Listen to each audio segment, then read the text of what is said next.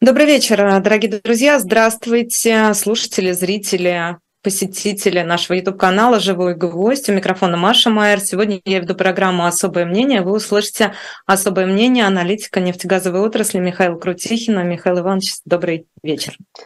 Добрый день.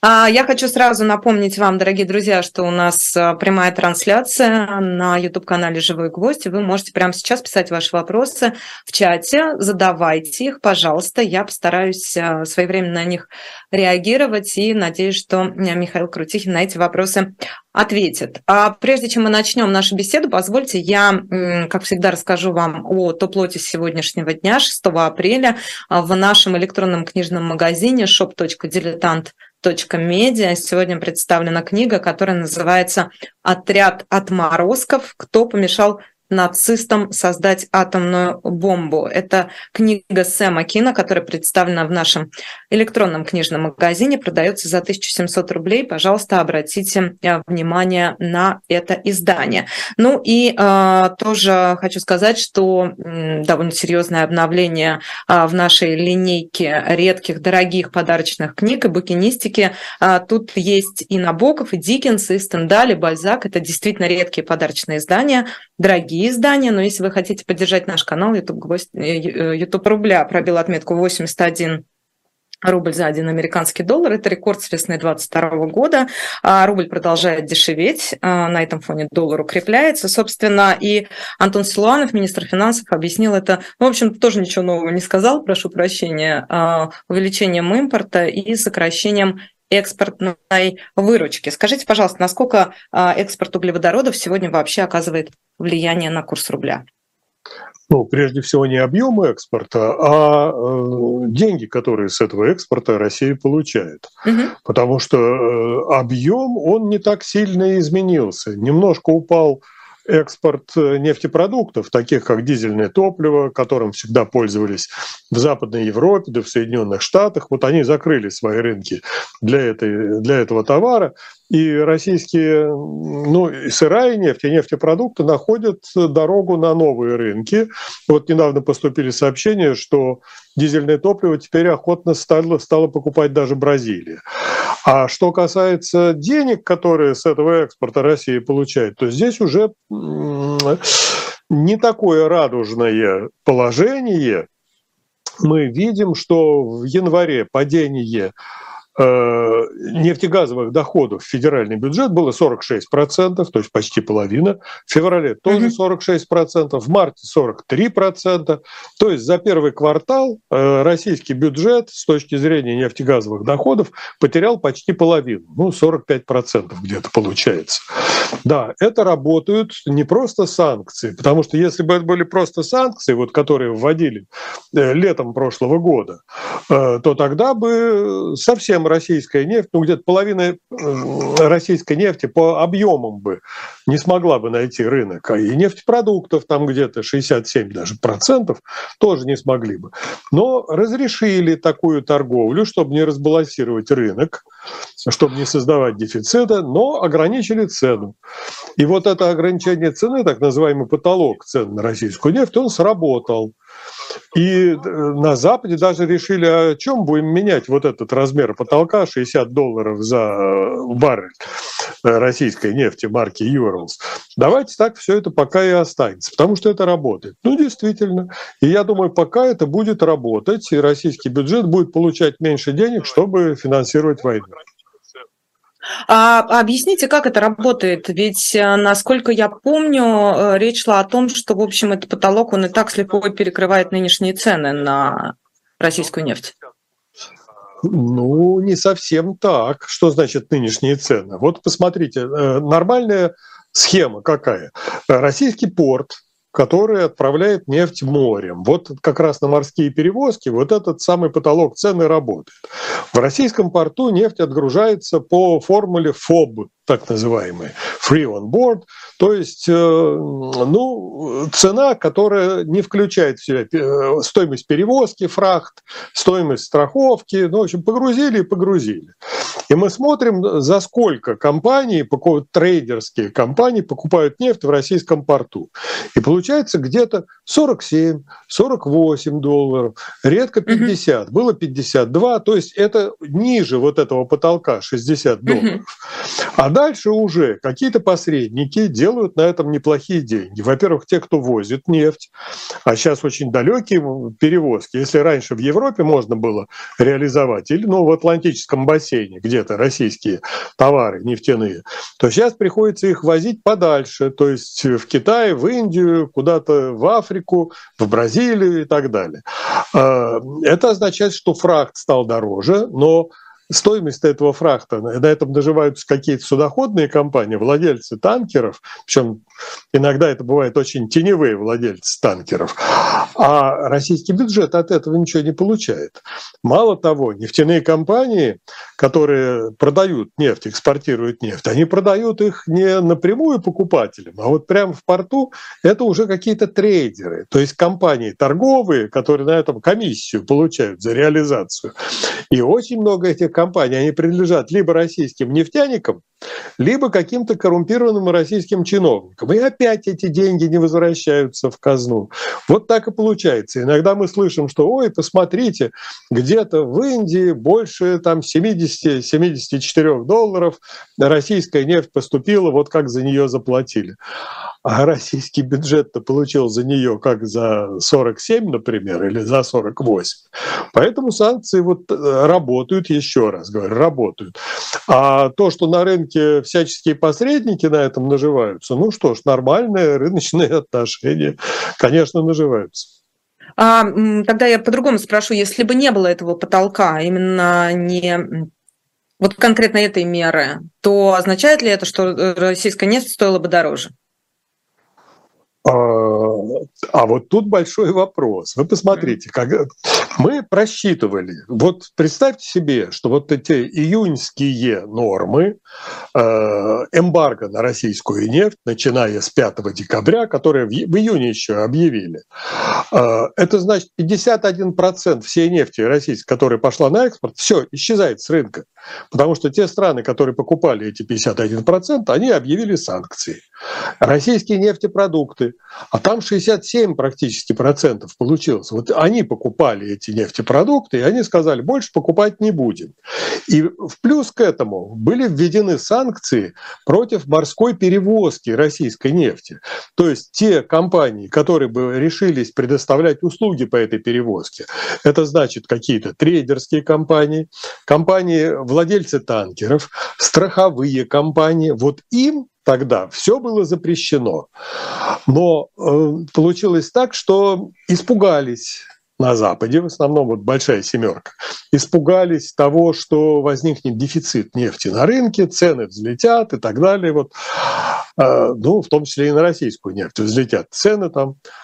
Э, и сказали, все, ребят, пожалуйста, возите как хотите эту российскую нефть, куда хотите, но, но только если она будет стоить ниже 60 долларов за баррель. Вот это, это и как раз и все сработало. И поэтому для российской нефти сейчас высокая там цена, невысокая цена, на рынке за другие сорта нефти, ей все равно, потому что дороже 60, как только попытаются покупать дороже 60, так возникают проблемы. Вот недавно э, индийские банки отказались профинансировать сделки по закупке в Индии российской нефти, потому что там цена была либо не объявлена, либо была явно выше 60 долларов. И поэтому возникают э, проблемы к такой реализации нефти. Скажите, а вопросы помните, когда вот э, еще вся эта история с э, санкциями начиналась? Э, много было разговоров по поводу проблем со страхованием этих судов, и многие международные компании отказывались страховать танкеры, которые перевозят российскую нефть. Как этот вопрос решился в итоге? Ну, первая часть танкеров, которые ну, принадлежат законным владельцам, никакие не теневые там перевозки, западные компании по-прежнему их страхуют. Во-первых, если это танкер в исправном состоянии, если в документах значится цена на нефть ниже 60 долларов, то это совершенно легально, пожалуйста, э, все страхование идет. Но возникает другая проблема. Есть танкеры, которые, ну, как бы формируют то, что сейчас называется теневым танкерным флотом. Это где-то, может быть, 400 танкеров. Они обычно возят нефть э, там, где она, ну, контрабандой экспортируется. Из Венесуэлы, из Ирана, вот из таких стран. А тут еще Россия прибавилась, где тоже можно контрабандой куда-то вот эту нефть отправить. Вот там возникают со страхованием проблемы. Потому что, во-первых, нужно, вот чтобы эти теневые танкеры, они доказали, что они технически исправны. Какой фокус делают? Вот, например, были танкеры, которые, ну, где-то около 90 танкеров принадлежали российской государственной компании Совкомфлот. А она себе создала контору в Объединенных Арабских Эмиратах, переписала все танкеры туда. Они, как всегда, ходят либо под флагами Либерии, Панамы и так далее. Это обычная практика. Но вроде бы теперь это не российские суда. Э, солидные компании какие-то западные, они их страховать вряд ли будут и предоставлять какую-то ну, э, сертификат их годности, вот технологической безопасности. Они нашли сговорчивую индийскую компанию, которая всех застраховала чохом. И они теперь ходят по морю, а иностранные страхователи говорят, ребята, тут положение такое сложилось, что это небезопасно. Во-первых, могут быть разливы. Второе, mm-hmm. вот те, кто их страхует, например, российский э, Ингосстрах или его э, перестраховочная государственная контора или его отделение за границей, а у них столько денег нет, чтобы покрыть ущерб от серьезного разлива нефти. Но вспомним, например, разлив нефти с танкера Exxon Valdez, там больше 8 миллиардов долларов пришлось страхователям платить, чтобы покрыть ущерб. А если здесь какой-то вот из таких таких танкеров сядет на мель, или при перегрузке из танкера в танкер где-то контрабандой вот этой нефти, тоже будет большой какой-то разлив. А, просто денег не хватит у российских страхователей. И ситуация очень неспокойная. Это большие риски. Риски экологические, риски финансовые, ну, риски того, что этот ущерб никто возместить не сможет. Ну вот это еще раз свидетельствует о том, что это меры, которые, которые не только ограничивают российскую да, статью бюджета, но и, в общем, представляют угрозу там, для экологии всего мира. Они, то есть риски таким образом перекладываются, что называется, с больной головы на здоровую, уж если так можно выразиться. Да, доходы перекладываются на каких-то посредников, и mm-hmm. вот эти посредники все чаще и чаще я вижу, что это какие-то коррумпированные чиновники или чиновники нефтяных компаний, которые mm-hmm. под видом иностранных контор получают эти деньги. И плюс к этому перекладываются экологические риски на неизвестно кого. Объясните, пожалуйста, а какой смысл э, и в чем смысл участия России в ОПЕК, в ОПЕК плюс, в ОПЕК плюс, да, если а, фактически невозможно повлиять на цену российской нефти? Ну и, собственно, сейчас мы с вами придем вот к последнему решению о сокращении добычи от прошлой недели. Ну, что такое ОПЕК, что такое ОПЕК плюс? Это картель по всем признакам. Угу. То есть это ну организация, которая, манипулируя объемами производства, Э, влияет на цены. Вот, вот определение картеля, как оно есть. И когда туда вступает Россия, то ну, ее туда приняли вот в ОПЕК плюс, в этот большой такой картель потому что она одна из трех самых крупных производителей нефти. Это Соединенные Штаты, у них сейчас 12,5 миллионов баррелей в сутки они дают. Это Саудовская Аравия и Россия. И вот когда в этом альянсе Саудовская Аравия с Россией, это придает очень ну, солидность как бы. Но Россия там свадебный генерал приглашенный вот только по этой причине, потому что, посмотрите, вот у нас Россия тоже здесь. Потому что по совершенно объективным причинам Россия не может быстро нарастить добычу или быстро сократить добычу. Ну вот так у нее и промыслы устроены, и организация отрасли так устроена. Она не в состоянии этим манипулировать. Она плохой участник картеля, там, где нужно быстро среагировать на что-то. И поэтому ее там так вот держат. Она тужится изо всех сил. Вот объявили, что начиная с марта Россия сокращает добровольно свою добычу нефти на полмиллиона баррелей в сутки. Как это так добровольно? Это она уже сократила раньше, вот до этого объявления, примерно на полмиллиона баррелей в сутки она не выполняла ту квоту, которую ее вот этот картель ОПЕК+, дал ей возможность вот добывать определенный объем нефти. Пожалуйста, разрешено вам добывать. Она не может столько добывать. Вот или продать не может, или добыть не может, но по объективным причинам. Но надувает щеки и говорит, это мы добровольно. А потом, значит, когда ОПЕК говорит, вот сейчас мы сокращаем добычу, вот ОПЕК плюс объявила недавно, и Россия говорит, вот, меня тоже туда возьмите, потому что я тоже добычу сократил на полмиллиона баррелей. Но она вот и до этого ведь все это было, ничего не изменилось она там чисто номинально существует для декорации, а не для чего-то там еще. А то, что сократили сейчас вот добычу нефти, это уже какое-то явление интересное. Россия за, как бы за скобками этого уравнения, она в этом не участвует как вот сколько она могла добывать, столько она добывает. А вот остальные страны, вот там это очень интересно происходит. Ну, если можно, объясните в двух словах, потому что я понимаю логику, что в основном это решение должно быть рассчитано на повышение цен. Правильно же? А, немножко не так. Хитрее. А, э, там, там хитрее, потому что э, в, в чем заинтересованы страны-участники вот э, этого альянса ОПЕК и ОПЕК+. В стабильности рынка, так. в балансе между спросом и предложением чтобы не было вот скачков на этом рынке. Это уже дает уверенность, это вперед можно планы какие-то строить. Это самое главное вообще вот в нефтяной отрасли, это уверенность в будущем и стабильность. Когда там увидели, что э, на нефтяном рынке складывается такая ситуация, когда предложение больше спроса. Первое, пошли очень серьезные подозрения на то, что наступает э, рецессия экономическая в мире. А это значит снижение активности экономической, это снижение спроса на энергию, на энергоносители. Это значит, если все это упадет, то э, упадут цены и упасть могут э, очень сильно. Да, следующие факторы, которые вошли вот в э, поводы к снижению, это Соединенные Штаты Америки, которые, ну, пытаясь поддержать как-то цены на рынке на низком уровне, они на протяжении нескольких месяцев продавали нефть из своих стратегических резервных хранилищ. И напродавали так, что им сейчас надо и пополнять эти хранилища. А они начало этого пополнения откладывают совершенно официально по решению администрации Байдена, откладывают. Значит, спрос не растет со, со стороны Соединенных Штатов. А тут еще появился Китай, который сказал, вы знаете, а у нас тут вот на мощность до 600 тысяч э, баррелей в сутки нефтеперерабатывающих заводов китайских, она будет приостановлена, потому что у нас там профилактика, ремонты, нужно все это дело выводить.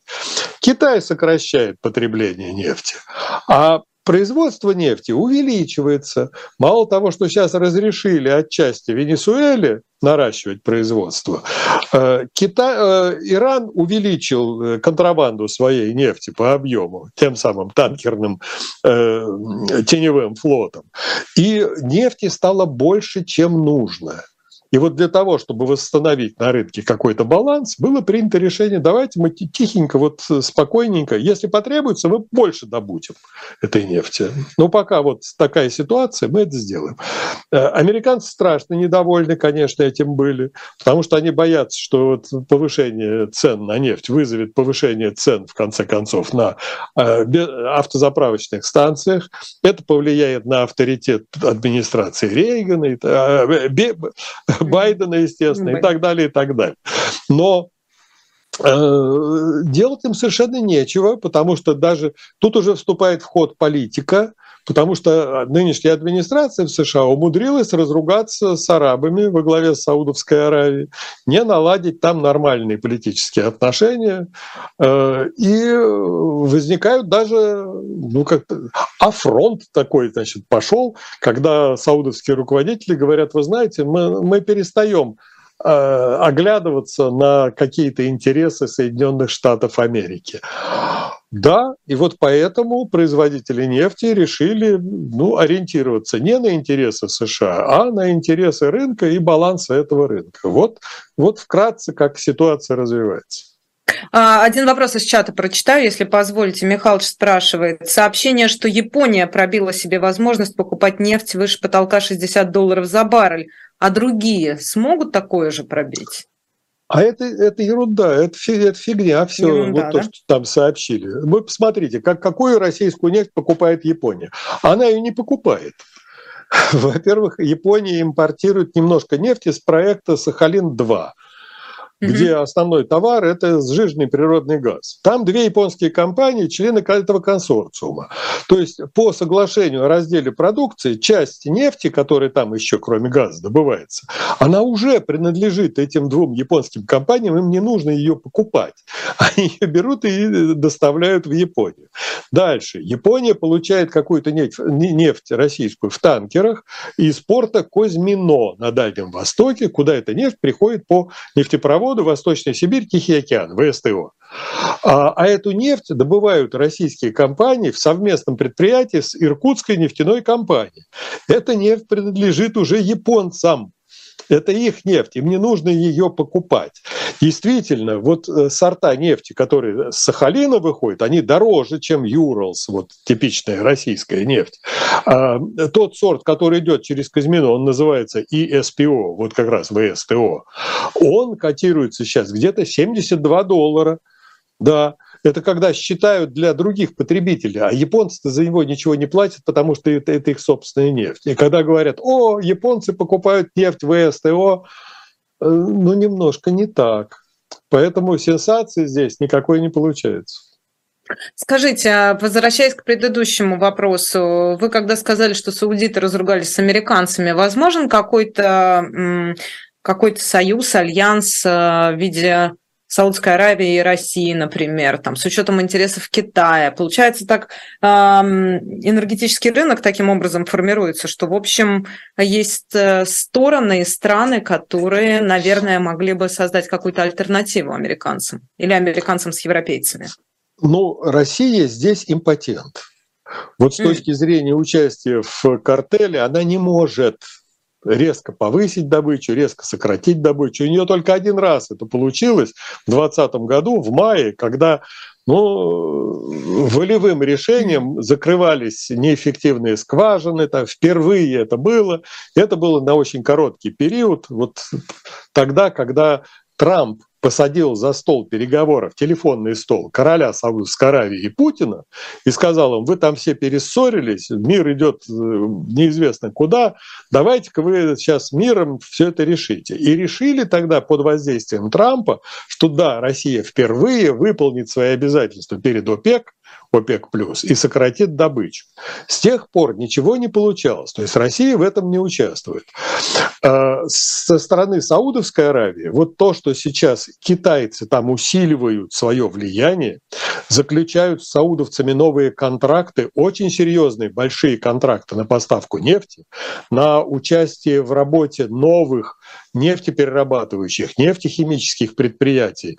Э, кстати, в тех участках э, Китая, которые прилегают к российской территории, откуда вроде бы китайцы должны были получать российскую нефть. На самом деле туда пойдет саудовская и будет там перерабатываться спокойно. Там действительно саудовцы пользуются, пользуются вот сейчас своими развитием отношений с Китаем, чтобы показать большой кукиш американцам. Вот ваша администрация не смогла с нами ничего сделать. А вы посмотрите, тут китайцы, во-первых, смогли нас помирить с Ираном, смогли э, обеспечить нас новыми заказами и на нефти, на э, инвестиции в нефть, в нефтяную отрасль. То есть э, там везде просматривается вот какое-то соперничество с нынешней администрацией. Потому что предыдущая у Трампа администрация, она смогла наладить там хорошие отношения. Они помирили арабов с Израилем, не то что с Ираном, с Израилем помирили в то время арабов. А эти вот ничего не могут сделать. Нынешняя администрация. Если в Соединенных Штатах поменяется ситуация, придут к власти в Белом доме опять те, кто сумеет наладить отношения с арабами, возможно, это будет, ну, как бы такой сильный фактор для э, мирового политического уже, не только экономического баланса, и какое-то противостояние Китаю может усилиться, потому что сейчас Китай очень бурно идет вперед как геополитическая сила, не только экономическая. И все же, а, если возвращаться, я знаю, что много раз уже отвечали на эти вопросы, но вот как раз по прошествии времени, когда информационная пена улеглась, каким а, основным результатом завершились для нефтегазовой отрасли, безусловно, завершились российско-китайские переговоры и визит Си в Москву. А это ноль. Ноль. Это полный, все-таки ноль. Полный то, ноль. То есть все-таки ноль-ноль. Да, вот какие подписаны документы? Это какие-то меморандумы смешные, которые не касаются конкретных проектов. Это ну, мелочь какая-то, просто так для приличия подписанные, без всяких обязательств особых. Приехал э, председатель Си за одним только – показать американцам, что э, Китай серьезный игрок на геополитической вот этой арене. Перед этим mm-hmm. они помирили Саудовскую Аравию с Ираном. Сейчас они собирались э, продвинуться в урегулировании ну, войны России против Украины, и очень ожидали, что они будут с э, Путиным разговаривать, как э, ну, у них есть что предложить ему и, и чем припугнуть его. Но обнаружили, что с Путиным разговаривать невозможно. Это абсолютно безумный человек, который не внимает голосу рассудка. И поэтому был э, визит прерван, вместо трех дней всего полтора дня продолжался, уехал абсолютно недовольный Си Цзиньпин, а с точки зрения э, энергетических вот вопросов, в каждой встрече, перед каждой встречей Путина и Си Цзиньпина всегда э, в России объявляли, что будет затронут вопрос о российском газопроводе «Силы Сибири-2» через э, всю Сибирь с Ямальского полуострова Монголию в Китай. Да, возможно, этот вопрос поднимали, но китайцы до сих пор отвечали полным молчанием и отсутствием какого-бы согласия, там, обезу... Э, каких-то документов, которые имели бы обязательный характер или еще чего-то, китайцы молчат. Им это не очень нужно. Во-первых, это по-прежнему висит как такой рычаг, которым они могут воздействовать на Путина. Но сдвига не произошло никакого во время визита. А вот смотрите, Сандугаш нам пишет, э, Сандугаш Элимбаева. Китай сейчас очень интенсивно инвестирует в нефтянку Казахстана. Казахстан как хаб между Европой и Китаем в обход России. Насколько это соответствует? Нет, ну почему, почему сейчас? Вообще? Китайские компании очень активно работают в Казахстане. Там есть э, стопроцентные китайские э, компании, операторы нефтегазовых проектов. Там есть совместные предприятия, мощные совместные предприятия. И это отчасти хорошо для Казахстана. Кстати, налаженный экспорт нефти и газа в Китай с территории Казахстана. Ну, сейчас с газом небольшие проблем, потому что Казахстану его, этого газа не хватает для, для внутренних нужд. Но тем не менее вот эти отношения налажены. Мало того, китайцы даже недавно очень сильно помогли Казахстану, когда российская сторона, не, не слишком довольная самостоятельностью правительства Токаева, э, несколько раз прерывала экспорт казахстанской нефти по трубе, которая идет через российскую территорию в сторону Новороссийска, это КТК, Каспийский mm-hmm. трубопроводный консорциум. Но тут вмешались китайцы, по некоторым данным, которые сказали, извините, по этой трубе не только казахстанская нефть, нефть идет, а идет нефть, которую добывают в Казахстане китайские компании. Поэтому извольте-ка вы снять ваши там претензии, ограничения и так далее. Да, китайцы там очень активно работают, работают, насколько я вижу, ну, продуктивно, потому что там с этих проектов И Казахстан много что получает и в виде налогов, в виде технологического развития, освоения минеральных ресурсов. Э, да, я думаю, что китайцы работают даже активнее там, чем э, Россия. Фактически Казахстан и вся Средняя Азия – это как говорится, вот э, охотничий заказник для китайских компаний. Российские компании с ними там конкурировать не в состоянии. А вот еще один вопрос, если позволите, из чата прочитаю. А может ли Михаил Иванович предсказать, что будет с НПЗ Болгарии и Сербии? Их отберут у Лукойла и Газпрома, так же, как это сделала Германия с НПЗ Роснефти, или нет? А мы уже видим, что есть, ну не попытки, но поползновения какие-то в Болгарии. Там очень сильно зависит многое от политической обстановки. Там недавно выборы были, и вообще немножко шаткая, шаткая там такая обстановка. А, но э, Лукойлу, судя по всему, рано или поздно придется отказаться от Бургасского нефтехимического комбината, потому что пока сделаны из всех санкций в Европе исключения для вот этого, этих поставок российской нефти на этот комбинат, Лукойловская нефть. И второе – это поставки Лукойловской нефти в Италию, где есть нефтеперерабатывающий завод. Вот там э, есть разные варианты. Либо продает это свое предприятие Лукойл, либо его национализирует итальянское правительство. Но рано или поздно, поскольку лишь временные даны разрешения на поставку российской нефти вот туда, то рано или поздно от этого придется отказываться. И я, я не знаю сейчас, не, мне трудно сказать, как сербская компания НИС – сможет она выйти из-под контроля «Газпрома», это не, уже не «Лукойл», это уже «Газпром», э, или нет. Пока ну, таких серьезных движений к независимости от «Газпрома» там не было. Ну, Сербия не член Евросоюза, у нее своя политика, и тут предсказывать что-то я бы не решился. Это вообще, если вы по Сербии проедетесь или в Белграде посмотрите, то через каждые пять метров будет слово «Газпром», который вас там встречает. Это как бы колония российской газовой компании, и а избавиться от такой зависимости им будет очень-очень трудно.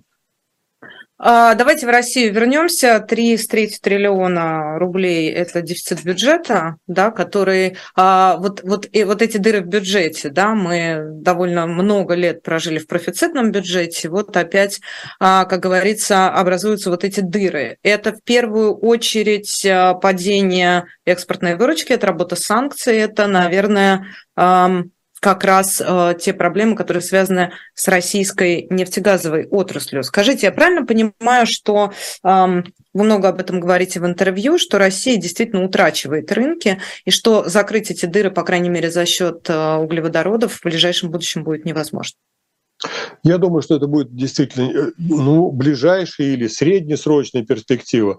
Это будет невозможно, потому что, во-первых, мир идет вперед по зеленому пути, и э, через какое-то время, обозримое время, столько нефти и столько газа миру уже не понадобится, не говоря уже об угле миру уже не понадобится. Мы видим какие-то прорывы технологические, мы видим огромный интерес правительств, которые субсидируют, дают какие-то льготы таким проектам. То есть мир идет вперед. А Россия, у которой доктрина энергетической безопасности сводится к опоре на ископаемые виды энергоносителей, нефть, уголь, газ, э, вот она здесь очень сильно отстает. И даже если вдруг через какое-то время снимут санкции, то Россия со своими вот этими товарами, она вдруг увидит, что они не так уж и нужны миру. То есть она здесь уже проиграла. Рынок закрывается. А что касается бюджета, ну, я вижу, какие меры принимаются российским правительством для того, чтобы хотя бы часть этого бюджета, бюджетного дефицита покрыть, но большого эффекта пока нет. Одна из мер, мы ее видим, вот посмотрите, как, как падает курс рубля по отношению к доллару. Ну да, если раньше продавали какой-то товар на доллар и получали в России, ну скажем, 70 рублей или 65 рублей, чтобы расходовать внутри страны, то сейчас уже 81-82 рубля, а дальше, я думаю, будет еще больше. Поэтому часть бюджета вот так закроют. Дальше mm-hmm. это продажа валютных средств. А из валюты продавать сейчас могут только юани, потому что доллары нужно продавать через западные банки, там ничего не получается их реализовывать. Или согласие хотя бы западных банков. Продают юани постепенно Насколько хватит вот российского вот этого валютного фонда, суверенного, сказать трудно. Кто говорит, через полгода все кончится, кто говорит, через три года. Трудно сказать, это сейчас не сосчитать. Затем увеличение налогов, то же самое будет вот э, мы смотрим и смотрим и на нефтяные компании. Просто агитируют крупный бизнес вносить деньги в российский федеральный бюджет тоже один из способов. Я не исключаю, что могут э, э, выпустить и какие-то облигации для населения, чтобы собрать еще больше денег. Поэтому меры-то самые разные могут быть по погашению этого дефицита. Но ничего хорошего для экономики страны это, конечно, не сулит. Это влезание в долг без того, чтобы пустить эти деньги на что-то конструктивное. Это же пускают на производство тех же самых снарядов и ракет, которые ухлопывают на фронте ну да, экономическая активность, мы видим, идет какая-то. ВВП повышается, вот производство военных всяких штуковин. А куда они идут? -то? Они что, на пользу страны, на пользу населения идут? Вы много ругаете э, в интервью э, энергетическую доктрину российскую. А, скажите, а если бы, собственно, если ее переписывать, есть ли в этом смысл? И вообще, как вам кажется, на каких э, параметрах, на каких реперных точках должна была бы строиться новая концепция взаимоотношения, как использования России своих ресурсов? Ну, меня никто слушать не станет, естественно, потому что... это, кроме это меня, все... Михаил Иванович, да, кроме вот меня. Это, эта стратегия, она на самом верху принята. Мало того, опора на то, чтобы э, экспортировать сырье какое-то, разное сырье, не только нефть и газ, а лес, э, это алмазы, Э, металлы первого передела, вот что-то такое погрубее. То есть паразитировать на природных ресурсах. Вот это решение было принято еще в 60-е годы прошлого века советским руководством. И сейчас оно просто нашло вот такое вот свое, свое очень расширенное толкование и полное выражение. А, а как вот от этого избавиться? Значит, надо было развивать что-то, что Россия может предложить миру с точки зрения научно, научного, технологического развития, прорыва какого-то, э, вкладывать в знания надо было, а вот не в паразитирование на природе. Я с, завистью в свое время, это уже, наверное, три года тому назад, до ковида это все было, в конференции в Катаре принял участие, и там в университете э, тема-то была очень интересная.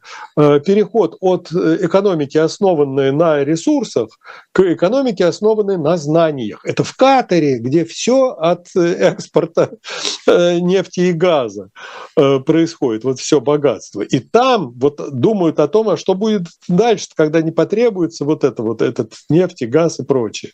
Они очень серьезно к этому там подходят. А в России подобных вещей ну, ну, ну никто не, даже не обсуждает, не то, что там говорить. И вы посмотрите, какие деньги вкладываются в науку, в образование, в развитие э, в России. Это смешно, это, это крохи. А вы действительно предполагаете, что в, каким, в каком-то обозримом будущем настанет момент, когда российская нефть и газ, ну, в первую очередь нефть, наверное, газ во вторую, будет никому не нужна? Это действительно ну, а, серьезный а здесь... сценарий или это такая страшилка, что называется? Это Извините. не страшилка, потому что это встречные тенденции. Значит, тенденция номер один. Мир уходит вот от ископаемых видов топлива и уходит очень основательно. Мы видим, что Саудовская Аравия вот от нефти постепенно начинает развивать водородную энергетику. Э, кстати, природный газ все чаще используют. Там очень много мазута на электростанциях жгут в Саудовской Аравии. То есть там идет тенденция вот как раз к озеленению энергетики. А вторая тенденция – это уже внутри России. Э, дело все в том, что нефти в России той, которую можно добывать ну, с коммерческой выгодой, ее все меньше и меньше. Вот еще в 2018-2019 году Министерство энергетики докладывало в Думе, что, вы знаете, если так дело все пойдет, то где-то к 1935-1940 году российская добыча нефти упадет на 40%. Просто у нас в России нефть остается в основном э, трудноизвлекаемая на который вытащить из-под земли, нужно очень большие средства в это вложить. Ну, нет такой возможности. И то есть Россия сейчас из-за санкций все еще ускорилось вот это опустошение тех запасов нефти, подземных запасов, которые можно коммерчески еще извлечь. Их активно очень компании вот оттуда добывают, не вкладываясь в новую трудноизвлекаемую, там, сложную какую-то по технологиям работу. И э, скоро в России вот нефть-то останется только для внутреннего потребления. Она может перестать играть роль экспортера. Я думаю, что это обозримое будущее, это не так далеко. Ну, это 5 лет или 15, ну, просто вот, или 50, обозримое это Нет, в, в, в условиях санкций, может быть, это ускорится, лет 10, может быть, пройдет, но меньше даже, может быть. Но с газом-то все проще. И добывать С газом проще. все проще, но, но и тут переправ... и перевозить дело проще. в том, что, что с нефтью, э, с, с внешних рынков для нефти Россия не уходила по своей воле. Тут работают нефтяные компании российские, которые заинтересованы в экспорте. Вот они работали на то, чтобы получать деньги не только на внутреннем рынке, но и на внешнем рынке. Очень сильно работали. И тут их правительство даже очень трудно было остановить, приструнить и как-то повлиять на них. А с газом у нас есть «Газпром», который монополист экспорта. И когда ему в Кремле дали приказ прекращать свою роль экспортера, а экспорт был в Европу. Куда еще экспорт? Там в Китай маленький ручеек только идет газа. «Газпром» послушался. Это было самоубийство компании как экспортера. Вот, эм, а кто теперь вот будет покупать российский газ, зная, что его экспортируют компании, Э, повинующиеся политической воле Кремля. То есть в любой момент они разорвут свои контракты или просто проигнорируют эти контракты, как вот «Газпром» поступил в Европе, и перестанут быть надежным поставщиком, перестанут обеспечивать энергетическую безопасность потребителей газа. То есть э, авторитет «Газпрома» упал так низко, что ему уже, конечно, никто верить не будет. Да и вообще российским, российским поставщикам никто верить не будет, потому что Россия много раз уже показал, что нету никакого уважения ни к контрактам, ни к э, законам международным, ни к каким-то обязательствам, договорам, ни к подписям своим собственным под международными договорами. Ну нет, Россия не договороспособна. Вот как, как она может восстановить свой экспорт э, ну, в роли надежного поставщика? Я, я не представляю. Ну нельзя с ней иметь дело сейчас. А, Михаил Иванович, а объясните тогда, пожалуйста, почему чуть ли не, самым, не самой надежной трубой, которая качает нефть в сторону из России в сторону Европы, остается та труба, которая идет по территории Украины? Несмотря на военные действия, несмотря на всю ту геополитическую обстановку, которая сложилась, несмотря а на то, что... Там там и нефтяная Страны труба. Не... Вот ча... Да, нефтяная. Дружба, да, вот да. часть дружбы, она угу. из Белоруссии входит на украинскую территорию, проходит через э, северо-запад Украины, и дальше она идет в э, Чехию, Словакию и Венгрию. Вот это да. так называемая южная ветка этой самой дружбы. Но прежде всего заинтересованы в этом европейские государства, которые, которым очень трудно без этой нефти обойтись, вот эти три страны. И Украина идет навстречу этим государствам, которые ей помогают. Помогают и газом, помогают э, в военном плане, помогают ну, в качестве солидарности Евросоюза с военными усилиями Украины. То есть обеспечить их ну, энергетическую безопасность на какое-то время. То же самое Украина делает для экспорта газа, который идет туда. То есть все выполняя свои обязательства, выполняя контракты. А то, что вот Россия прекращает прокачку, вот она прекратила прокачку э, в сторону Германии и Польши по той же самой дружбе, по северной ветке туда, то это уже опять э, не, не какие-то западные, это украинские, это, это российские дела, инициативы Кремля. А Украина на этом что-то зарабатывает ведь? Это существенные да, да. деньги? Э, но это не такие большие деньги, потому что там и транзит не, не очень длинный по территории Украины, но зарабатывает, да. Мало того, сейчас даже повышает э, ставки тарифов на транзит этой нефти, ну, в разумных пределах, то есть примерно так, как берут тарифы на э, трубопроводах в Европе. Да, Евгений задает вам вопрос. А, Добрый день. В свое время вы выражали огромный скепсис относительно предстоящего введения потолка цены. Что вы не учли? Почему реальность так расходится с вашим прогнозом? Спасибо. Да, вот после июня, после шестого пакета санкций, все мы просчитали по арифметике. Вот сколько нефти российской исчезнет с рынка, сколько нефтепродуктов исчезнет с рынка. А потом начался торг и это был очень сложный торг, когда ну, действительно можно было выражать скептиз, что европейцы не придут к какому-то общему знаменателю по поводу потолка цен.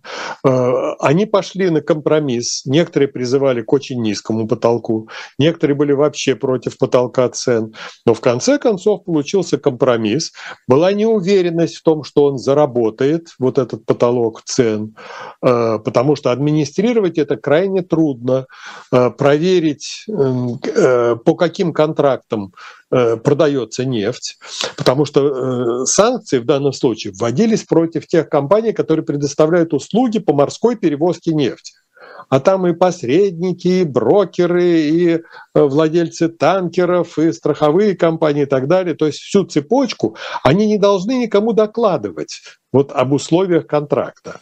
Чтобы это все проверить, я очень внимательно изучал те же американские документы, где говорилось, как, кого они должны проверять, в том числе косвенными методами, какими-то докладами источников, э, которые могли ссылаться на даже устные договоренности какие-то. То есть даже стукачей там, в общем-то, приглашали к тому, чтобы выявлять нарушения этого потолка. Но отчасти есть нарушения, мы это знаем. А, но я думаю, что в конце концов сейчас такая ситуация, что будут ужесточаться меры по выполнению вот этих санкционных ограничений. И э, не исключено, что в условиях переизбытка нефти на рынке на российские поставки нефти будут вводиться дополнительные какие-то ограничения, которые на рын... не, не приведут к дестабилизации рынка. А, еще вопрос, Михаил Иванович. А что происходит вокруг э, расследования по происшествию на Северном потоке? И а, можете еще прокомментировать вот эти новости из Германии о том, что немцы все же будут продолжать страховать Северный поток? Не, ну пока неизвестно, кто взорвал. Известно только, mm. вот самые последние, вот датчане э, объявили, что это должна быть, ну, это должно быть какое-то государство, потому что вот масштабы взрыва, технологическая сложность того, как это все было организовано, это не какая-то лодочка там с каким-то мужиком с его девицей, которые доставили двух ныряльщиков на это место, как э, считали. То есть э, мы пока не знаем, кто взорвал и как взорвал. Появляются сообщения какого характера, что в, перед взрывом там были так называемые учения российских военно-морских сил, включая суда, которые могли как раз вот быть из подъемными средствами и так далее, и так далее. То есть могли это все организовать. Появляются сообщения о том, что судя вот, материаловеды некоторые изучили снимки под, подводные места взрыва и заявили, что взрыв был вообще изнутри, судя по всему. Мы не знаем, так ли это. Нужно там все это доказывать и доказывать. И поэтому пока там ничего не известно. А что касается страхования, да, э, иностранные компании, которые участвовали и в э, Северном потоке, и в Северном потоке 2, э, в разном статусе. В первый раз это было было как участники консорциума, а во второй раз это были как э, финансисты этого проекта, то есть половинные финансы они предоставляли, не являясь участниками. Они решили, что все-таки нужно взять какие-то деньги, поскольку проект был застрахован, нужно заставить те компании, которые страховали, ну, возместить хотя бы часть э, потерянных из-за аварии средств, Э, ну, посмотрим, что из этого получится, потому что страховщикам деваться некуда. Они раньше когда-то считались страхователями этого проекта, и вот они сейчас снова в деле и вынуждены будут, я думаю, заплатить хотя бы часть ущерба, который понесли в результате своего финансирования те западные компании. А, а вообще у этого проекта есть будущее? Можно ли говорить о том, что вот как, как, как, как это возможно использовать? Или это ну, уже, в общем, два. ржавый металл, который вряд ли возможно будет восстановить, и, возможно, когда два, будет. два соображения. Вот. Первое, это действительно большие расходы. Оценивалось уже где-то 300 миллионов долларов примерно нужно, чтобы что-то там починить.